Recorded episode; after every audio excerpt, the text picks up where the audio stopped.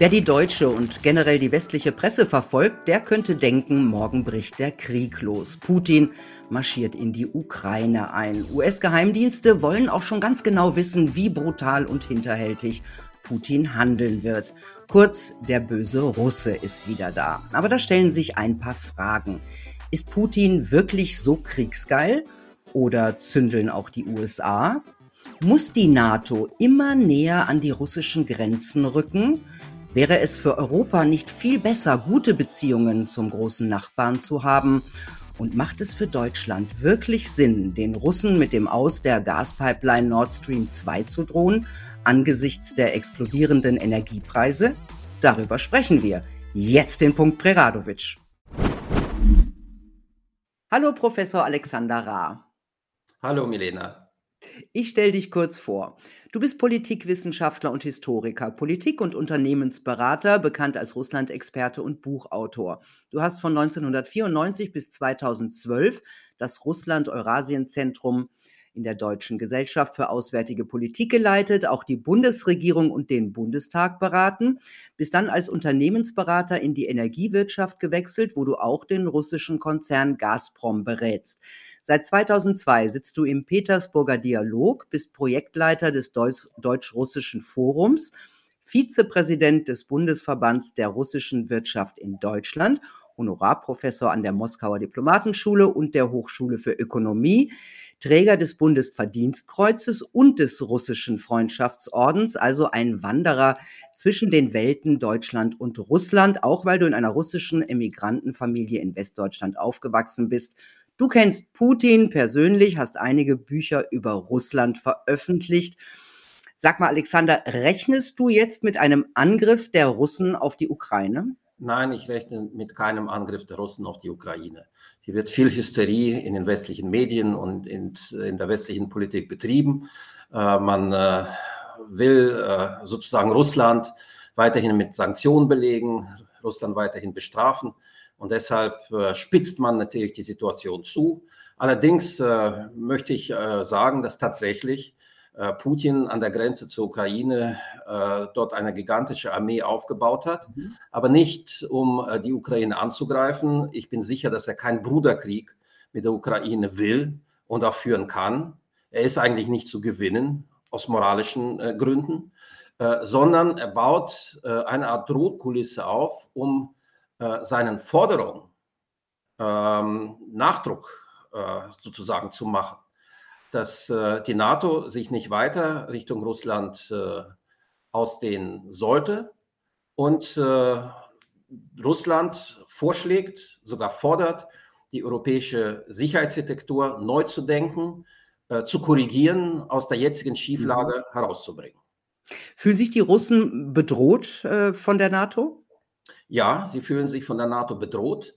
Sie fühlen sich historisch auch vom Westen bedroht. Man darf nicht vergessen, alle 100 Jahre wurde eben Russland äh, vom Westen her überfallen. Mhm. Zuerst waren es äh, in, vor 500 Jahren noch die Polen und die Schweden. Äh, vergessen wir den napoleonischen Feldzug äh, gegen äh, Russland 1812 nicht. Vergessen wir natürlich äh, auch den Feldzug Barbarossa Hitlers nicht, den Vernichtungskrieg gegen Russland. Und das ist in sage ich mal, in der genetischen Erinnerung vieler russischen äh, Menschen äh, noch sehr gegenwärtig, äh, diese Vergangenheit. Und mhm. man traut dem Westen, aber man traut ihm auch nicht immer. Und äh, die Tatsache, dass man muss ja sich ja nur die Karte anschauen, zu sehen, wo die NATO-Basen alle stehen, äh, kommt man eigentlich zu dem Grund, dass die Russen recht haben, wenn sie sich von der NATO eingekreist fühlen. Und mhm. äh, die Tatsache, dass Putin jetzt äh, seine Armee an der ukrainischen Grenze stationiert hat, als Drohkulisse, das stimmt. Das wird im Westen ja auch äh, lauthals kritisiert. Das macht vielen Angst.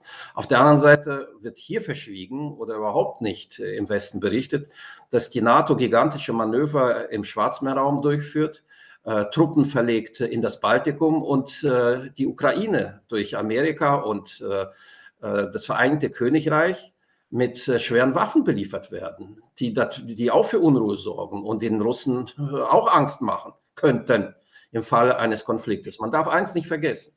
Ich rechne noch einmal nicht mit einem Krieg. Ich rechne auch nicht mit einer Provokation im, äh, in, in, in, diesem äh, Showdown in der Ostukraine. Aber ich muss erinnern an das Jahr, 18, äh, an das Jahr 2008, äh, als äh, nach dem NATO-Gipfel in, äh, in Bukarest damals die Georgier und die Ukraine verstanden haben oder ihnen gesagt wurde, dass sie nicht in die NATO reinkommen. Deutschland und Frankreich hat gegen diese Entscheidung der Amerikaner damals ein Veto eingelegt, das bis heute gilt.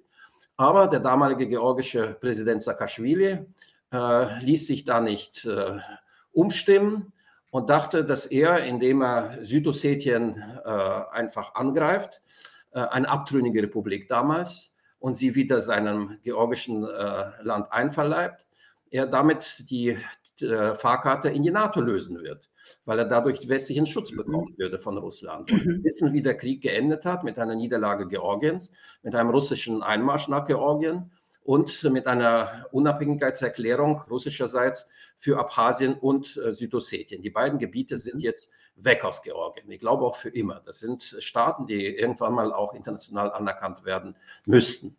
Und äh, was äh, in der Ukraine passieren könnte, wäre, ich hoffe nicht und ich glaube auch nicht daran, dass sowas passieren kann, aber man muss äh, diese Theorie trotzdem auch irgendwie durchspielen, dass äh, irgendwelche, vielleicht gar nicht mal Regierungskräfte in der Ukraine auch dasselbe versuchen werden.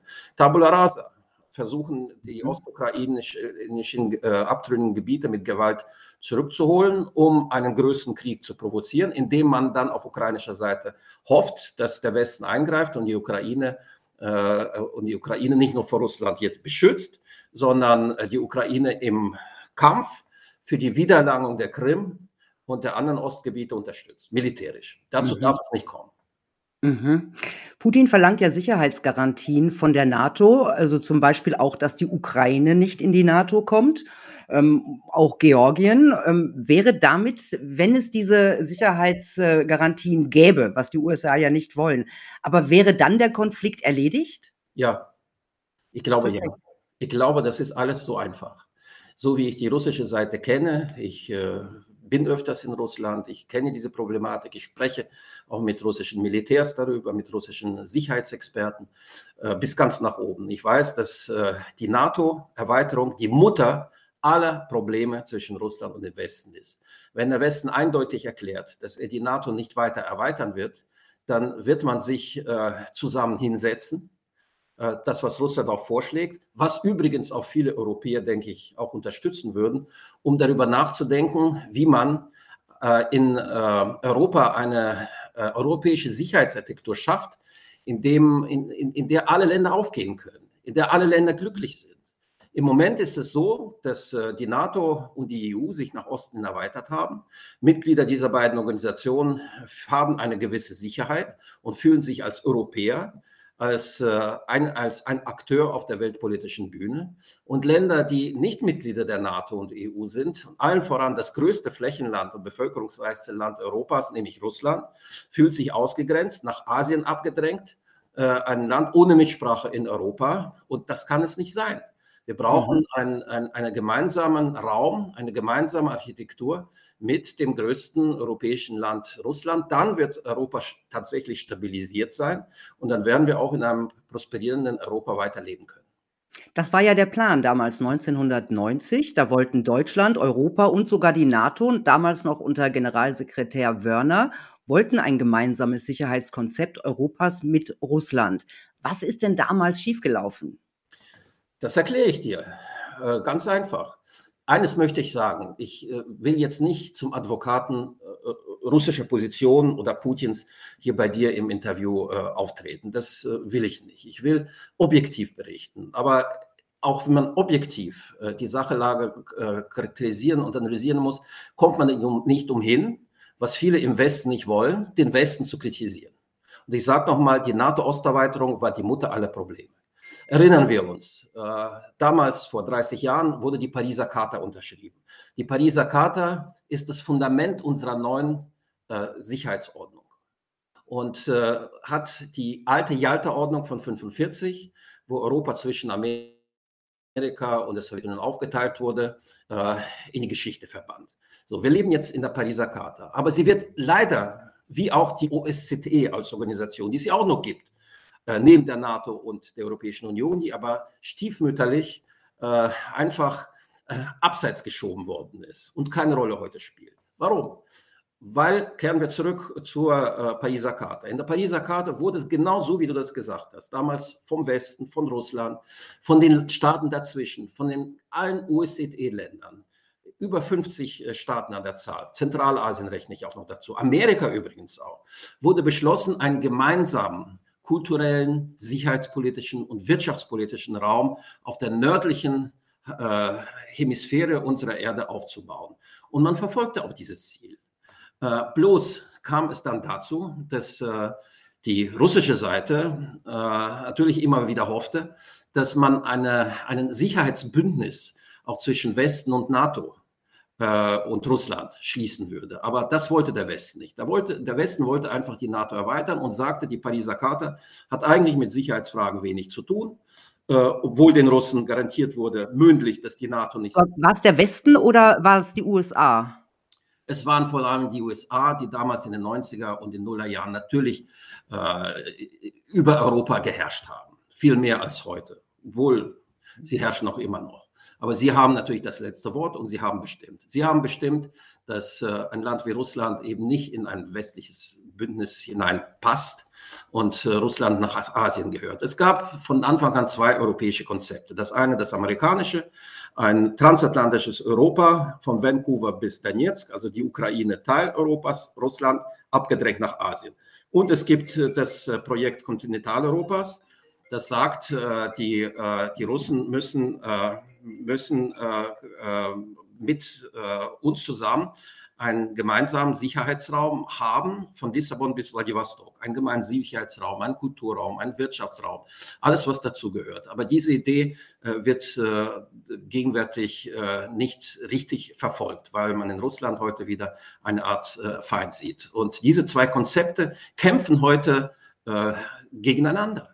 Da sieht man ja, die Amerikaner, die Engländer beharren auf dem Konzept äh, dieses transatlantischen Europas ohne Russland und äh, England äh, und, äh, und, Deutschland, Frankreich, Österreich, Italien, andere Länder sympathisieren eigentlich mit der Idee, die heute noch utopisch klingt, eines gemeinsamen äh, Raumes von Lissabon bis Vladivostok, das früher oder später eben nicht gegen Russland, sondern mit Russland zusammen aufgebaut werden kann, in dem auch Länder wie die Ukraine dann aufgehen können. Und die Pariser Charta ist aus meiner Sicht äh, dafür gedacht worden, solche gemeinsamen Räume zu schaffen. Aber der Westen wollte eben Russland nicht in sein Sicherheitsbündnis aufnehmen. Und Russland wollte es schließlich auch nicht. Und so hat sich alles dann äh, auf die Menschenrechtsfrage und auf die Wertepolitik äh, verlagert. Äh, der Westen sagt, er lebt in einer besseren Welt. Er hat die höhere Moral. Die Russen sind keine Demokraten. Sie unterstützen die liberalen Werte nicht. Und so kam es zu einem zivilisatorischen Konflikt, der neben dem geopolitischen Konflikt, den wir ja in Europa haben, noch schwerer wiegt, weil er wirklich uns fast völlig entzweit hat. Ich erinnere mich noch ganz gut, ähm, dass Obama in einem Interview von Russland als Regionalmacht gesprochen hat. Ich weiß, dass ich damals ziemlich verwundert war. Und jetzt hat der deutsche Marinechef Schönbach gesagt, Russland wolle Respekt. Es gehe Putin um Augenhöhe mit dem Westen. Dafür musste der Admiral seinen Rücktritt einreichen. Aber hat er recht? Ja, er hat recht. Natürlich muss man Russland mit Respekt begegnen. Und das ist das Problem, ein drittes Problem, neben geopolitischen und neben diesem Wertekonflikt, den wir haben. Dass man äh, Russland, äh, ohne dass man das vielleicht so offen sagt, Russland sei eine Regionalmacht, aber man denkt so. Die Sowjetunion äh, war wichtig, Sie war angsteinflößend. Äh, sie hat äh, den Westen nicht nur bedroht, sondern hat die halbe Welt kontrolliert, äh, die sogenannte Zweite Welt damals. Und heute sagt man, Russland ist ein abgeschriebenes Land. Das hat keine größere Entwicklung. Hier, wenn man sich die westlichen Medien anschaut, die Mainstream-Medien, dann liest man doch nur, dass in Russland die Wirtschaft kollabiert. Seit 10, 20 Jahren schreibt man das. Nichts passiert. Die Russen werden ja nicht schwächer, sie werden nur stärker.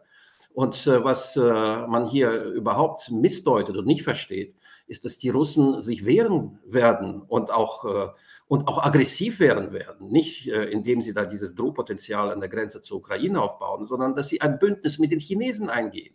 Und sie werden damit Asien stärken, die Sicherheitsstrukturen Asiens. In Asien baut sich eine neue Macht auf. Dagegen sind wir Europäer Zwerge. Und das wissen wir bloß nicht. Und das darf man nicht zulassen. Und deshalb muss man natürlich mit so einem riesigen Land, Russland, das eben die beste Brücke, die wir uns überhaupt denken können, wie die Türkei auch, zwischen äh, Europa und Asien ist, müssen wir uns gut stellen und müssen in Russland in einen gemeinsamen Handraum äh, äh integrieren, um äh, Prosperität äh, und Frieden und Wohlstand für unseren Kontinent weiter zu sichern. Ja, das ist ja eigentlich auch logisch. Ähm, was mich so ein bisschen verwundert, ähm, die USA unter Joe Biden, die sehen ja China eigentlich auch als den großen Feind an. Nun kommen die die Chinesen ja gerade wirtschaftlich auch an die Amerikaner ran oder überflügeln sie. Ähm, den den USA kann es doch eigentlich gar nicht recht sein, wenn sich Russland und China zusammentun und dann am Ende dann gegen den Westen.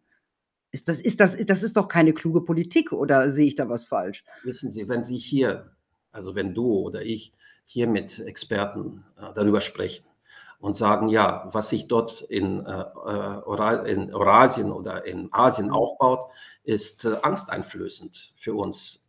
Wir dürfen das eigentlich aus europäischen Sicherheitsinteressen gar nicht zulassen. Äh, mit Gewalt können wir das ja nicht stoppen, aber wir müssen uns mit Russland einigen dann äh, kriege ich immer wieder gesagt, und zwar von wirklich einflussreichen Politikern hier, ach komm, diese Russen, die haben wirklich nichts mehr zu sagen. Die Chinesen wollen sie ja gar nicht. Und die Russen mögen die Chinesen eigentlich auch nicht. Es wird, sagen sie mir, kein Bündnis zwischen Russland und China geben. Vergesst das. Die Russen haben nur eine Chance, liberal, demokratisch zu werden, sich Europa anzuschließen, dann werden wir sie wieder aufnehmen. Aber sonst werden sie unbrauchbar äh, in, der, in der Geschichte sein. Sie sind verloren äh, ohne, ohne Westen. Das ist ein Trugschluss, das ist eine, eine falsche Politik, das ist eine falsche historische, äh, historische Analyse. Das wird so nicht kommen. Wenn wir so weitermachen und äh, die Konflikte mit Russland nicht einvernehmlich lösen, gerade dieses NATO-Erweiterungsproblem, äh, und äh, die Korrektur der Sicherheitspolitik in Europa dann werden wir, ich wiederhole mal, einen asiatischen Block gegen uns in Europa haben. Und der wird nicht schwächer sein als der transatlantische Block. Dann ist die Welt wieder bipolar. Und das geht dann auch nicht vorbei. Dann werden wir in den nächsten Jahrzehnten in Konfrontation leben, die noch schlimmer sein könnte als der Kalte Krieg. Hier herrscht ja auch unter Politikern und auch unter Medien die Meinung, Putin sei abhängig von den Gasgeschäften mit Europa und auch mit Deutschland. Und deswegen könne man die Russen äh, mit dem Aus, äh, mit, also mit der Drohung, äh, Nord Stream 2 zu stoppen, quasi zum Rückzug zwingen. Aber wie ist das? Könnte Russland nicht dasselbe Geschäft, das es mit Europa und Deutschland macht, mit anderen Ländern machen, zum Beispiel mit den Chinesen? Macht es ja auch. Die Russen äh, versuchen ihrerseits jetzt die Abhängigkeiten vom europäischen Markt, ja, sie brauchen, die sind abhängig von Europa, verdienen dort viel Geld und beliefern uns mit Gas, mit Öl, mit Kohle, auch mit vielen Rohstoffen. Aber sie drehen jetzt äh, wirklich um und orientieren ihre Rohstoffströme, äh, Rohstoffexporte, einschließlich Gas und Öl, mehr und mehr nach China und nach Asien, auch bis nach Indien hinein. Das wird alles kommen und zwar schneller, als wir denken. Und was haben wir dann? Wenn wir uns gleichzeitig mit den Russen und den Chinesen angelegt haben, wie das die Amerikaner von uns fördern, nichts. Wir schauen in die Röhre. Amerika wird uns nicht äh, mit dem Erdgas, äh, Flüssigkeitgas beliefern, in den Mengen jedenfalls, in die wir, die wir, die wir, die wir brauchen. Und ich finde, äh, dass gerade Politiker wie Willy Brandt damals, Bahr, Genscher, Kohl, alle recht gehabt haben, die gesagt haben, wir bauen, schaffen Frieden mit der Sowjetunion und nachher mit Russland durch gemeinsame Abhängigkeiten. Ja, die Russen sind abhängig von ihrem Export ihrer Rohstoffe wie Gas und Öl und Kohle nach Westen. Sie verdienen damit ihr Geld. Aber gleichzeitig sind wir abhängig von diesen Rohstoffen. Und diese gegenseitige Abhängigkeit führt dazu, dass gerade im Wirtschaftsbereich Vertrauen aufgebaut worden ist. Man braucht sich gegenseitig. Und eben dieses Vertrauen, dieses gegenseitige, äh, diese gegenseitige Nutzen der Handelsströmungen, der Abhängigkeiten, die wollen die Amerikaner ganz klar zerstören und die Engländer auch. Das hat immer Deutschland und Russland zusammengebracht. über Deutschland auch Westeuropa, eigentlich auch Osteuropa. Man konnte sich so mit Russland immer wieder einigen. Wie gesagt, es ist nicht so, dass wir vor einer Energiewaffe Russlands Angst haben müssen. Wir schimpfen immer, dass die Russen äh, Energie als Waffe benutzen. Aber wir benutzen sie doch genauso, wenn wir wollen, indem wir sagen, wir sperren die Nord Stream 2 oder lassen sie nicht fertig bauen, machen aus ihr eine Ruine. Das ist doch eine Waffe, die wir dann auch benutzen gegen Russland. Also müssen wir in den Spiegel schauen. Und genau, gegen Russland und ein bisschen gegen uns selbst habe ich so den Eindruck, wenn man sich die explodierenden Energiepreise anguckt, bin ich gar nicht sicher, ob das eine gute Idee ist. Ähm, Kanzler Scholz war ja jetzt gerade in Washington und man hat gesehen, dass er große Mühe hatte. Also er hat Nord Stream 2 äh, nie erwähnt. Also er hat es einfach nicht erwähnt, auch nicht im, im Interview mit Journalisten. Man hat ihm das sehr übel genommen dort. Ähm, Präsident Biden hat einfach mal gesagt, sollte Russland in die Ukraine einmarschieren, dann wird Nord Stream 2 gestoppt. Und ich dachte, aha, ist interessant, dass die Amerikaner das so entscheiden. Ähm, unglaublich, ja, unglaublich. Das aber, sie einfach entscheiden, wie Generäle. Ja, die, die, entscheiden das. Also mich hat das ein bisschen gewundert. Ähm, hat Scholz äh, klug, äh, klug gehandelt in den USA? Scholz hat ein Riesenproblem. Ich glaube, dass äh, Scholz ein bisschen auch äh, ein Enkel von Willy Brandt ist und auch äh, in seiner Partei auch in die deutsche Öffentlichkeit hineinhört. Und in der deutschen Öffentlichkeit ist ein klares Bild entstanden. Die deutsche Öffentlichkeit, zwei Drittel der Deutschen äh, wollen keine Waffen in die Ukraine liefern. Die wenigsten wollen das. Und schon für die Ukraine, die ja nicht dem westlichen Wertesystem angehört, zu kämpfen, äh, Soldaten dort in den Tod zu schicken, theoretisch natürlich, will auch äh, die Mehrheit der Deutschen nicht. Das muss man doch verstehen. Das müssen die Ukrainer auch verstehen. Und Scholz weiß, dass er sich äh, mit Russland in einen Dialog äh, für eine Deeskalation der Situation begeben muss. Das fordert auch von, von ihm Macron, der mitmachen will, der vielleicht auch vorgeprägt mhm. ist und diesen ja. Dialog mit Putin jetzt führt. Fast schon erfolgreich. Und äh, weil Putin bereit ist, auf Kompromisse einzugehen, jedenfalls hat er das gesagt. Das ist ein sehr wertvolles Signal. Äh, äh, während Macron bei Putin war, war Scholz bei Biden. Und dort hatte ich das Gefühl, ging es gar nicht um Russland oder um die Ukraine. Da ging es um äh, Erklärungen, die von Scholz eingefordert wurden. Treueerklärungen, Loyalitätsbekundungen an die transatlantische Seite, an Amerika. Ich werde stets an der Seite Amerikas sein. Deutschland ist ein sicherer Partner. Deutschland ist ein sicherer Partner Amerikas. Was wollen denn die Amerikaner? Was wollen denn die Polen und die Ukrainer? Treuer als Deutsche gibt es gar nicht. Sie wollen, also ich habe den Eindruck gehabt, bedingungslose Treue, bedingungslose weil man vor allen Dingen aufhören, äh, eine strategische Lösung mit Russland zu suchen. Das wird man auch dem Macron in Amerika sagen. Die Amerikaner und die Engländer wollen ein Europa ohne Russland. Und das ist mhm. deren Konzept und das spielt die Ukraine eigentlich nur eine kleine Rolle in diesem ganz großen Spiel. Das ist der Grund. Sie wollen eine Weltordnung schaffen, die äh, nicht unbedingt äh, in den Interessen der Deutschen, der Franzosen, der Italiener und vieler Europäer ist. Und äh, wir müssen uns als Europäer auf unsere Stärken und vor allen Dingen auf äh, unsere Geschichte äh, und nicht nur auf den Zweiten Weltkrieg, sondern die große Geschichte davor. Und auf unsere Vernunft und auf unsere Logik besinnen und verstehen, dass wir eigentlich äh, ein Europa gegen Russland nicht aufbauen können, sondern eben mit, mit, mit Russland, indem, ich wiederhole nochmal, solche Länder wie die Ukraine die dann einen neutralen Status haben werden, sowohl mit Russland als auch mit dem Westen zusammenarbeiten können, besser aufgehoben sind als in der NATO als Frontstaaten, in der sie ständig in Angst leben müssen, dass es zu einem Konflikt mit Russland kommt. Mhm. Ähm, was ist denn eigentlich davon zu halten, wenn die USA einerseits Deutschland unter Druck setzen, also Nord Stream 2 zu begraben, um den Kreml nicht zu stärken und mit großen moralischen Argumenten hantieren und auf der anderen Seite die USA aber immer mehr Erdöl aus Russland importieren. Russland ist inzwischen auf Platz drei der Öllieferanten in die USA, sogar vor Saudi-Arabien. Ich meine, das ist doppelzüngig. Es geht im Grunde nicht um Moral, oder? Äh, moralisch sind wir hier in Europa. Die Amerikaner sind alles andere als moralisch. Die spielen sich nur als Moralapostel auf. Sie wollen äh, Russland äh, als Energiepartner der Deutschen und der Europäer abschaffen. Sie wollen Russland nach Asien vertreiben und selbst ihr Flüssiggas nach Europa liefern. Mhm. Genau, das wollen sie, das Fracking-Gas. Aber du hast selber gesagt, das kann im Grunde das russische Gas, das äh, 50 Prozent des, äh, de, des deutschen Gases ausmacht, also der, das nach Deutschland fließt, ausmacht, nicht ähm, ersetzen. Jetzt ist Deutschland auch noch in einer Energiewende ohne Atomstrom, ohne Kohle.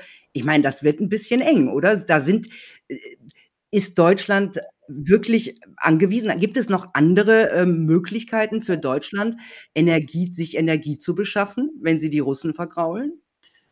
Äh, das ist jetzt eine schwierige Frage, vergraulen, nicht vergraulen. Lassen wir doch die objektiven äh, Fakten reden. Wir sind äh, im Westen, gerade in Deutschland. Deutschland macht äh, praktisch jetzt eine große Umweltpolitik äh, und will ganz Europa Richtung grüne Modernisierung schieben, lenken. Und aus Deutschland soll praktisch die Welt neu formiert werden, grüner werden.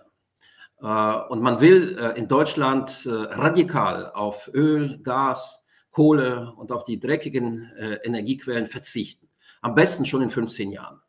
Und so hat man auch äh, gerade im Wahlkampf äh, und auch in den Jahren davor immer die deutsche Öffentlichkeit auch äh, informiert und äh, ihnen weisgemacht, dass Deutschland es schafft. Wir schaffen das. Wir werden äh, grün und ziehen die anderen alle mit, äh, mit dazu. Und das ist eine Situation, die jetzt zum Scheitern verurteilt ist. Deutschland soll Umwelt- und Klimaschutz betreiben, sollte grün werden, aber nicht revolutionär, sondern evolutionär. Wie das die Franzosen, wie das die Polen, wie das die anderen Europäer auch von Deutschland, ich rede gar nicht von Russland, einfordern und sagen, warum sofort alles übers Knie brechen? Wir, wir haben noch einige Jahre, trotz der Tatsache, dass die Fridays for Future das Gegenteil behaupten, indem man äh, diese Evolutions- Periode nutzen soll, um in der Tat auf regenerative Energien völlig umzusteigen. Aber in der Zeit, bevor das passiert, wird man russisches Gas brauchen.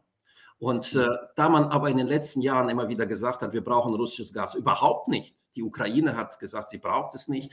Die Osteuropäer, die Polen wollen russisches Gas überhaupt nicht mehr kaufen. Wir wollten das nur in begrenzten Mengen kaufen. Äh, die Russen wollten mit uns die großen Verträge weiterhin beibehalten, nach denen äh, sie wüssten, wie viel wir äh, von ihnen Gas in den nächsten Jahren abnehmen würden. Natürlich haben die Russen hier auch recht. Sie wollen ja investieren und investieren kann man nur, wenn man weiß, wie viel am Ende von dem geförderten Erdgas von Deutschland oder von Europa aufgekauft wird. Sonst produziert man ins Nirgendwo. Ja, aber der Westen sagt, nein, wir wollten den Gasmarkt, äh, Energiemarkt äh, jetzt modernisieren und liberalisieren. Die Russen sollen auf den Spotmarkt auf diesen Markt ihr Gas liefern und wir entscheiden, ob wir den kaufen oder nicht kaufen. Wenn wir nicht kaufen, dann sollen die Speicher gefüllt werden. Dann, oder die Russen können ihr Gas dann behalten. Wir liefern dann, wenn wir, wir kaufen dann, wenn wir wollen. Das ist schiefgegangen. Es hat sich herausgestellt, dass jetzt in dem kalten Winter, in dieser Energiekrise, die selbst von uns verursacht worden ist, durch diese zu radikale Umwandlung, Umkehr Richtung grüne Energien, ja, das Problem entstanden ist, dass wir Gas als äh, Brückenenergieträger weiterhin in riesigen Mengen brauchen.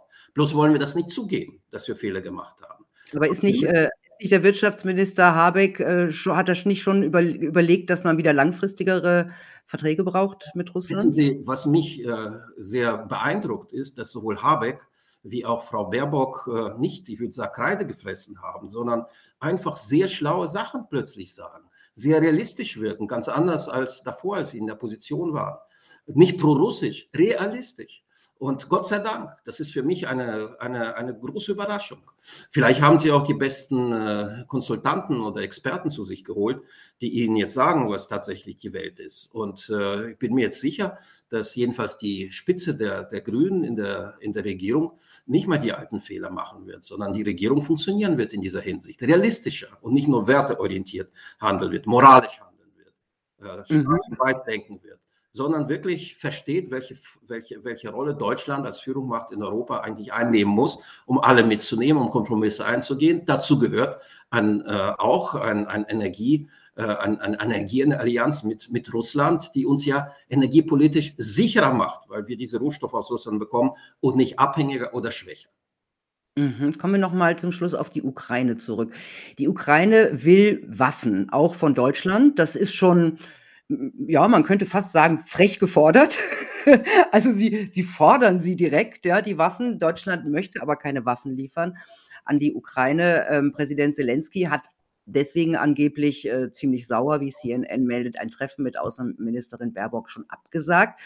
Hm, wie steht denn eigentlich die Ukraine militärisch da? Also wie hilflos ist die Ukraine wirklich?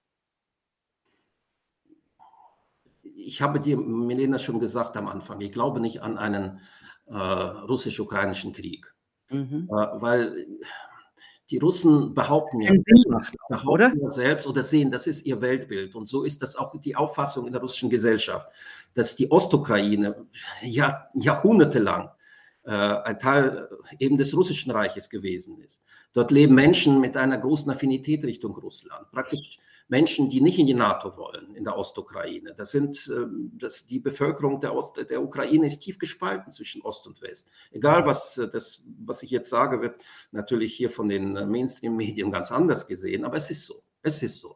Das Land ist gespalten und äh, gerade den Krieg gegen, gegen die Ostukraine zu führen und damit die Ukrainer, auch die prorussischen Ukrainer ganz zu verlieren, das wird, äh, wäre Wahnsinn. Und deshalb wird das Putin nicht machen. Was, was, ist, denn, was ist, denn, die Lösung Maximum, für den? Maximum, was er machen könnte, ist, wenn der Westen auf seine Forderungen nicht eingeht, äh, ist das, was er eigentlich 2007 auf der Münchner Sicherheitskonferenz gesagt hat. Hier ist die rote Linie, die darf nicht äh, überschritten werden. Wir wollen, wir tolerieren keine NATO-Osterweiterung. Wir greifen niemanden an, aber wir werden dann, so wie in Georgien, Abchasien und Südossetien als unabhängige Staaten anerkannt worden ist. Seitdem ist Georgien jedenfalls offiziell ein zerrissenes Land. Ein zerrissenes Land mit territorialen ethnischen Problemen kann nicht NATO-Mitglied werden. Und dasselbe die Ukraine. Dann wird die, werden die Ostregionen anerkannt. Und Putin hat ja auch im Gespräch mit Macron gesagt, jetzt könnt ihr die Ukraine erst recht nicht in die NATO aufnehmen, weil wenn ihr die aufnimmt und ihr weiterhin sagt, die Krim gehört zur Ukraine, müsst ihr, müsste, musste der Westen eigentlich theoretisch um die Krim kämpfen gegen Russland, um sie der Ukraine zurückzuholen. Aber das ist dann der dritte Weltkrieg. Den wird es nicht geben. Deshalb äh, ist die Ukraine gut beraten, wirklich gut beraten. Auch aufgrund eigener Interessen, nicht weil die Russen stärker sind oder was das fordern, aber aufgrund der Bevölkerungssituation äh, und der Mentalität der, der, der, der Nation selbst, äh, sich äh, neutral zu verhalten. Das ist blockfrei zu bleiben damit der Osten der Ukraine dann äh, vielleicht, und das, dafür, darüber reden wir ja seit Jahren, die Möglichkeit bekommt, eben wirtschaftlich sich äh, an, an, an, Russland anzubinden und dort ihre Produkte zu verkaufen. Auf den westlichen Ruhmarkt äh, kommt von da nichts. Wir brauchen das auch nicht. Die Russen bräuchten die Produkte aus der Ostukraine, nicht nur landwirtschaftliche. Da ist ja eine Schwerindustrie, die in der Sowjetunion damals aufgebaut worden ist. Und der Westen der Ukraine kann sich dann Richtung EU orientieren. Und, und als Föderation würde die Ukraine eine riesige Überlebenschance haben und auch, auch Wohlstand generieren, Prosperität und Stabilität erreichen. Das wäre die Lösung, die ist so einfach. Ja, es klingt eigentlich alles so einfach. Ne? Vielen Dank, Alexander, für diese Einordnung. Die hat es mal wieder gebraucht, würde ich sagen. Danke dir. Ja, danke für die Einladung und äh, gerne noch einmal. Tja, Leute, wer nur seine Tageszeitungen liest, äh, der weiß vielleicht zu wenig über das, was wirklich passiert, was dahinter steckt. Der fällt ganz schnell auf Propaganda rein. Und deswegen sind andere Meinungen so wichtig. Immer die andere Seite hören und vielleicht sogar verstehen. Das gilt nicht nur für diese Krise. Ich wünsche euch eine gute Zeit. Bis bald.